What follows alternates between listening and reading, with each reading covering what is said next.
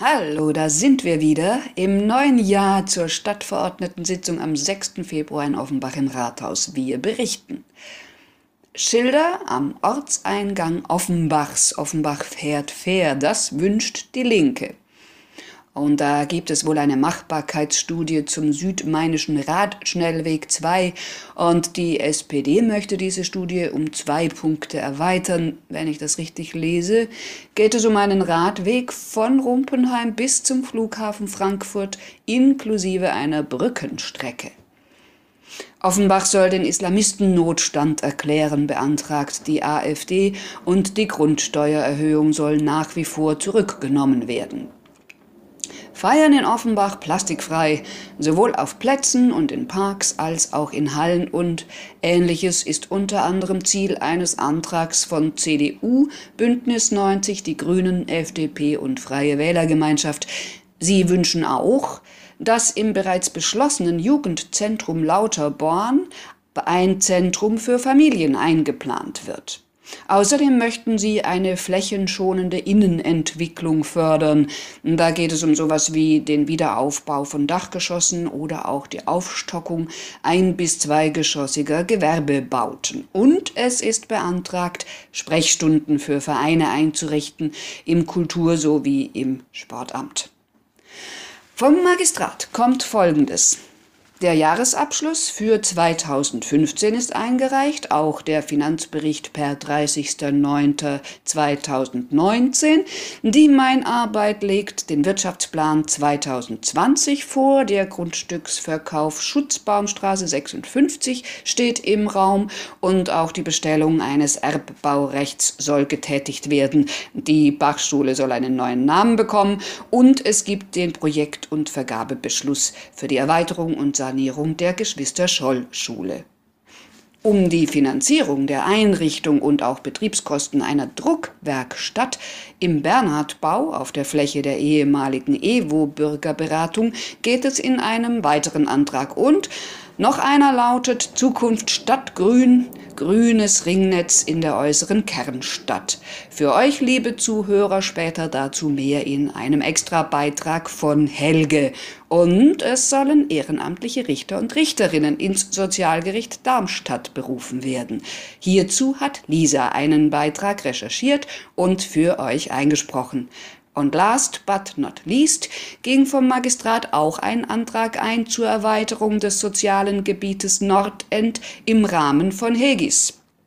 Zum Antrag selbst hat Kai euch Informationen zusammengestellt und was Hegis ist, sagt euch der Erklärbär von Arktis. Also, spannende Themen, viel Spaß noch beim Reinhören.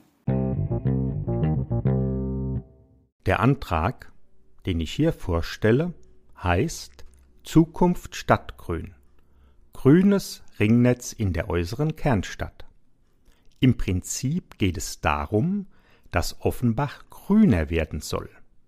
Grüner ist hier nicht politisch zu verstehen, sondern als Plan zur Bepflanzung. Die Stadtverordneten sollen eine Vorlage des Magistrates beschließen. Diese umfasst vier Punkte. Der erste Punkt legt das Gebiet fest, für das die Maßnahmen gelten sollen.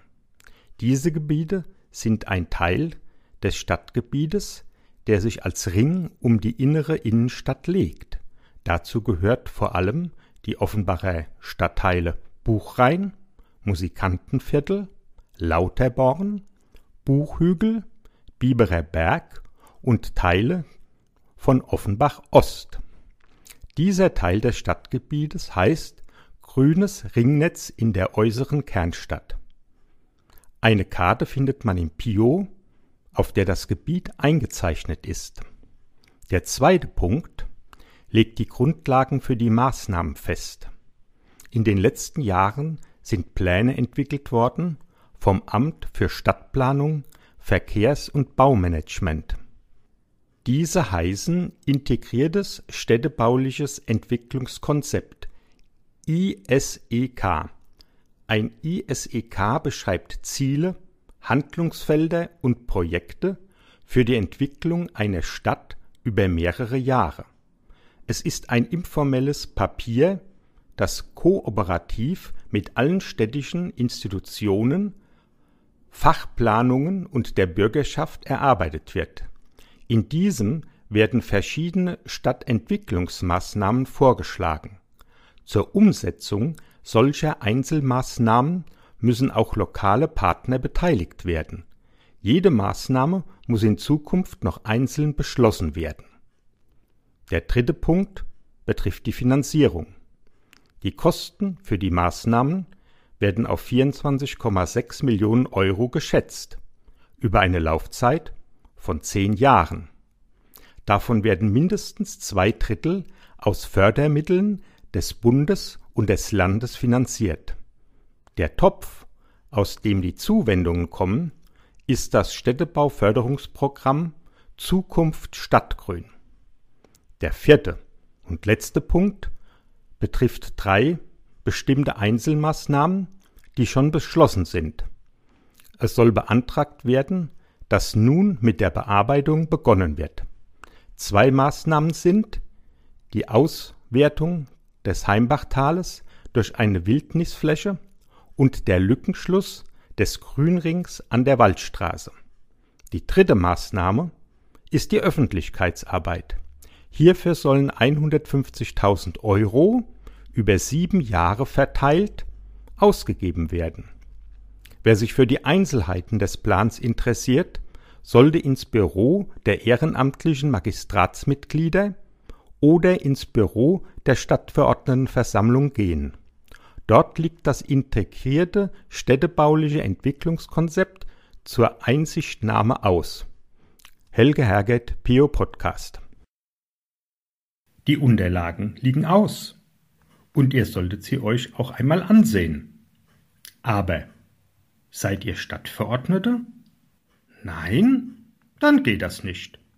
Bürgerbeteiligung beginnt, wenn alles Wichtige entschieden ist. Schade. Ich bin im Pio auf den Antrag zur Berufung von ehrenamtlichen Richterinnen und Richtern beim Sozialgericht in Darmstadt gestoßen. Im Antrag geht es konkret darum, dass die Stadt Offenbach mindestens zwei Personen vorschlagen soll für eine ehrenamtliche Richterstelle bei der Kammer für Angelegenheiten der Sozialhilfe und des Asylbewerberleistungsgesetzes.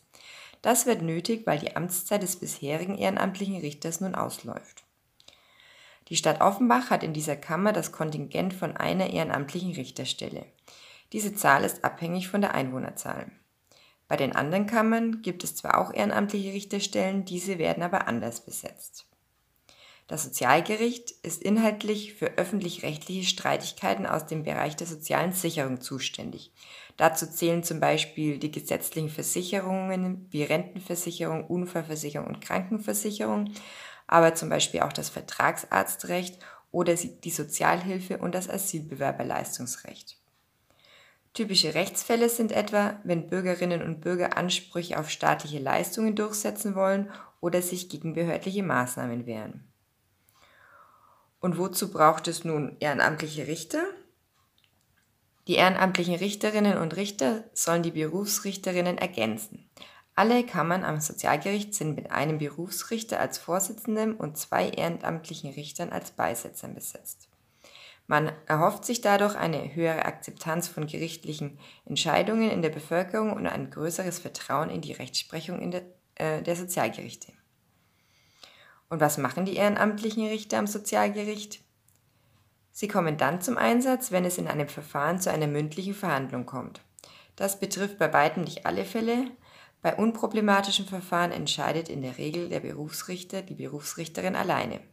Das heißt, ehrenamtliche Richterinnen und Richter sind mit einer Auswahl von Streitfällen konfrontiert, in denen die Beteiligten auf gegensätzlichen Standpunkten beharren und eine Einigung deshalb problematisch ist. In diesen Fällen wirken sie dann gleichberechtigt an der Urteilsberatung und Abstimmung mit. Ihre Stimmen haben dann das gleiche Gewicht wie die Stimmen von Berufsrichterinnen. Ähm, es gibt bestimmte formelle Voraussetzungen, um äh, ehrenamtlicher Richter zu werden. Man muss zum Beispiel die deutsche Staatsbürgerschaft haben und mindestens 25 Jahre sein. Außerdem soll man im Bezirk des Sozialgerichts wohnen oder dort beschäftigt sein. Daneben gibt es auch Ausschlusskriterien, zum Beispiel wenn man in der Vergangenheit aufgrund einer vorsätzlichen Straftat zu einer Freiheitsstrafe von mehr als sechs Monaten verurteilt worden ist. Abgesehen davon braucht man sicher auch bestimmte persönliche Voraussetzungen. Das ehrenamtliche Richteramt ist ja eine sehr verantwortungsvolle Aufgabe und mit großem Engagement und zeitlichem Aufwand verbunden. Und wer wurde bisher aus Offenbach berufen? Seit 2015 ist die ehrenamtliche Richterstelle für Offenbach von Wilhelm Friedrich Jungblut besetzt.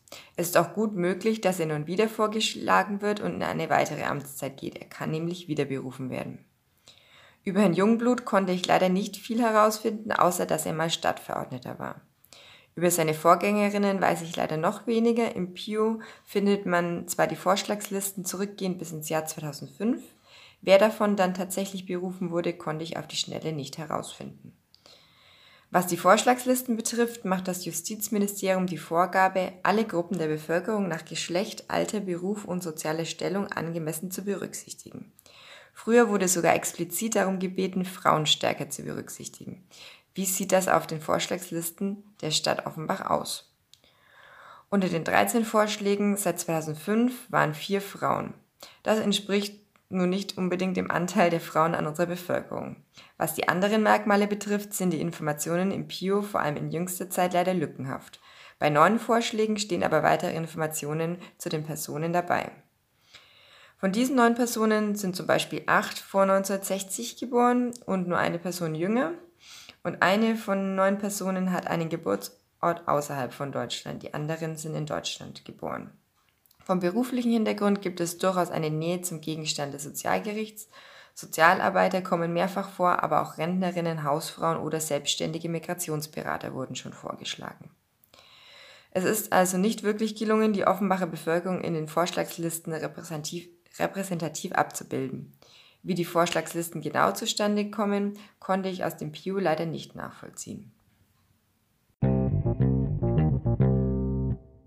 Was ist HEGIS? Die Abkürzung steht für Hessische Gemeinschaftsinitiative Soziale Stadt. Wenn also jemand von Förderungen aus dem Programm Soziale Stadt redet, ist HEGIS gemeint. HEGIS ist ein Programm, mit dem Bund und Länder die Kommunen dabei unterstützen, Stadtentwicklung zu betreiben. Und zwar in Stadtteilen und Quartieren, die es besonders nötig haben. Nötig entweder wegen städtebaulicher Mängel wie fehlender Grünflächen oder auch wegen sozialer Mängel, zum Beispiel hoher Arbeitslosigkeit. Heges gibt es seit 1999 56 Standorte wurden seither in ganz Hessen aus diesem Programm mit rund 203 Millionen Euro gefördert. In Offenbach war von 1999 bis 2010 die östliche Innenstadt, also das Mathildenviertel, mit 10 Millionen dabei. Aktuell sind die südliche Innenstadt, also das Senefelder Quartier und drumherum, seit 2013 und das Nordend seit 2017 Fördergebiete. Was wird da gefördert und wie? Das Land Hessen hat Richtlinien zur nachhaltigen Stadtentwicklung, an die müssen sich die Kommunen halten. Das oberste Ziel ist es, in den Quartieren die Lebensbedingungen zu verbessern und sie zu selbstständigen, lebenswerten Stadtteilen mit positiver Zukunftsperspektive zu entwickeln. Gefördert werden Baumaßnahmen, ähm, aber es sollen außer städtebaulichen Entwicklungen auch soziale, kulturelle, ökonomische und ökologische Handlungsfelder angeschaut werden. Und es können begleitende Maßnahmen gefördert werden. Konzeptentwicklungen für die Stärkung des Zusammenhalts, Imagepflege, Kriminalprävention und Sicherheit. Kultur, Freizeit, Sport, das alles darf gefördert werden durch Raumangebote oder auch direkte Förderung von Vereinen. Ziel ist es halt immer, dass es dem Quartier dient. Beim Städtebau kann es um Infrastruktur, öffentliche Bauten, identitätsstiftende Strukturen oder ähnliches gehen. Beim ersten Heges-Programm war zum Beispiel das Ostpol dabei und in der südlichen Innenstadt ist geplant, dass am und um den Bahnhof etwas passiert. Wohnen und Wohnumfeld können verbessert werden also es können Sanierungs- und Modernisierungsmaßnahmen oder auch ähm, die Entstehung von Freizeitflächen gefördert werden. ähm, am Beispiel Offenbach, die Sanierung des Mainufers war dabei und es wurden auch schon neue Spielplätze gebaut. Umwelt und Verkehr. In der südlichen Innenstadt könnte es dabei zum Beispiel um eine Quartiersgarage gehen oder aber auch um äh, die Umwandlung von Straßen in Alleen. Bei Aktivierung und Beteiligung äh, bei dem ganzen Programm steht auch drin, dass Bürger eingebunden werden sollen.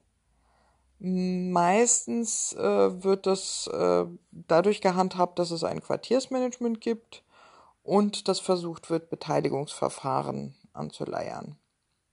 Die Beteiligung kann aber auch darüber hinausgehen, ähm, zum Beispiel wenn es jetzt um die Nutzung des Bahnhofs geht. Die soziale Struktur des Quartiers kann gefördert werden mit Schulen, Bürgerhäusern, Mehrgenerationenhäusern, aber auch kleinteiliger mit Stadtteilfesten oder Märkten. Im Nordend steht zum Beispiel im Programm, dass der Goetheplatz aufgewertet wird, als Quartiersmitte Mitte funktioniert und dass die Vernetzung mit den Nachbarquartieren ähm, bedacht werden soll. In der südlichen Innenstadt ähm, könnte sowas wie das Wohnprojekt am Stellwerk äh, unter diesen Punkt fallen. Dann geht es noch um die lokale Ökonomie also um die Geschäfte und Unternehmen und ihre Einbindung in den lokalen Arbeitsmarkt. Ähm, Im Nordend steht im Programm zum Beispiel drin, dass man die Nutzungsmischung zwischen Wohnen, Handwerk und Kreativwirtschaft erhalten möchte. Dann gibt es noch den Punkt Gesundheit und Umweltgerechtigkeit. Damit könnte zum Beispiel sowas wie ähm, eine Schadstoffbeseitigung in einem Boden gefördert werden. Wie läuft die Förderung ab? Die Kommunen identifizieren förderungswürdige Gebiete und beantragen dann, dass diese Gebiete ins Programm aufgenommen werden. Die einzelnen Förderprogramme gehen meistens über zehn Jahre und am Anfang des Projekts wird ein Konzept erstellt, das dann von der Stadtverordnetenversammlung beschlossen wird und das bietet den Rahmen für die weiteren Maßnahmen. Die Bürger sollen am Anfang gleich beteiligt werden ähm, deswegen starten die Programme meistens mit Befragungen, Quartiersspaziergängen und so weiter. Und es werden auch gleich Quartiersbüros aufgebaut, die auch dazu da sind, dass Bürger im gesamten Projektverlauf äh, Ansprechpartner haben und Entwicklungsvorschläge einbringen können. Ähm, teilweise gibt es dann auch nochmal größere Beteiligungsverfahren in, in diesen zehn Jahren beantragt die Stadt dann jeweils fürs nächste Jahr Geld. Ähm, man kann am Ende dieser zehn Jahresfrist immer noch mal letztmalig Geld beantragen. Das heißt nicht, dass äh, nach den zehn Jahren das Stadtentwicklungsprozess zu 100, äh, Projekt zu 100 Prozent abgeschlossen sein muss. So, wo habe ich meine Informationen her? Es gibt eine Broschüre vom Hessischen Ministerium für Umwelt, Klimaschutz, Landwirtschaft und Verbraucherschutz von 2017. Da sind alle Beispiele, was es so bisher an Förderungen im Rahmen von Heges gab, äh, aufgelistet. Und dann habe ich so ein bisschen rumgewühlt auf den Seiten der Stadt Offenbach und des Landes. Ich hoffe, ich habe nichts Wichtiges vergessen.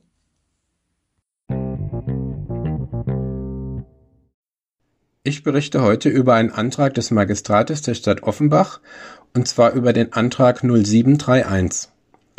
Wie wir von Agnes im Erklärbär gehört haben, handelt es sich bei den Hegesmitteln des Landes Hessens um Fördermittel für die Stadtentwicklung. So lautet der Antrag im Untertitel auch Integriertes städtebauliches Entwicklungskonzept und Programmgebiet nach 171e Baugesetzbuch. Betroffen im Antrag sind Gebiete im Offenbacher Nordend. Die Stadtverwaltung muss also im Vorfeld der Hegesplanungen und der Beantragungen der Fördergelder Gebiete mit städtebaulichen Mängeln identifizieren. Ich finde, das ist ihr in diesem Antrag gut gelungen. Im Abschnitt 5 des Antrages werden sechs Gebiete benannt, in die rund 14,6 Millionen Euro investiert werden sollen. Dies ist einmal der Goethering, dieser Abschnitt wurde auch schon im Masterplan und bei den Planungen zum Radwegenetz der Stadt als Mangelstelle erkannt. Der Goethering soll, wie der August-Bebel-Ring und der Dreieichring, als Parkanlage angelegt werden und durch das Nordend hindurch bis zum Mainufer durchgängig mit Fuß- und Radweg in der Mitte der beiden Fahrbahnen gestaltet werden. Das wäre eine enorme Aufwertung der Gegend, die sehr grau wirkt, wenn man hier entlang fährt. Als weiteres Gebiet wird die Fläche unterhalb der A661 benannt. Ich habe mir das Ganze mal angeschaut. Hier gibt es zwei eingezäunte Parkplätze. Es ist unklar, ob diese privat oder öffentlich sind. Links und rechts der Autobahn im Schatten der Brücke gelegen, gibt es einen einfachen Park, der keine gestalterischen Elemente enthält. Fußverkehr gab es, zu der Zeit, als ich hier war, keinen. Es gibt in unmittelbarer Nähe auch keine Wohnungen. Ein paar Radfahrer sind von meinem Weg abgebogen. Ich bin da mal auf die Detailplanungen und Veränderungen gespannt. Ein weiteres genanntes Gebiet ist der Karl-Karstens-Platz. Ich muss gestehen, dass ich diesen erstmal auf einer Karte suchen musste. Und zwar ist das der Brascheplatz zwischen der Berliner Straße und der Domstraße mit Blick auf Kaiserstraße und auf das neu errichtete Wohnhaus Mitte 160. Ein weiterer Punkt, welchen ich sehr brisant finde, ist der Punkt Nachnutzung des zweiten Polizeireviers, welches sich an der S-Bahn-Station Ledermuseum befindet. Es scheint wohl schon beschlossene Sache zu sein, dass dieses Polizeirevier, mitten in der Innenstadt gelegen, aufgegeben wird, sobald das neue Polizeipräsidium Südosthessen am Stadtrand im Frühjahr 2021 eröffnet wird. Der SPD-Ortsverband hat übrigens gerade vor ein paar Tagen, am 24.01., in einer Pressemitteilung auf den Verlust eventuell sogar zweier Polizeireviere im Innenstadtbereich hingewiesen. Vielleicht haben Sie ja auch diesen Antrag 0731 gelesen. Im Antrag werden weiterhin sogenannte übergeordnete Maßnahmen für das Nordend benannt. Ich lese diese in Teilen nur kurz vor.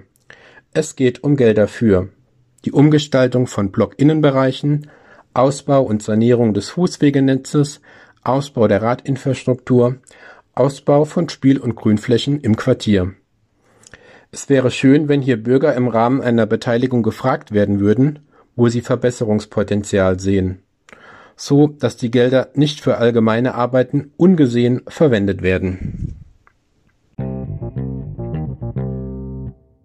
Und vielleicht besteht ja auch Lust bei Pew Podcast einzusteigen? Die nächste Redaktionssitzung mit dem Team ist am Montag, den 24. Februar um 19 Uhr im Commons Café in der Frankfurter Straße in Offenbach. Wir freuen uns auf euch. Bis dann. Tschö, die Sarah.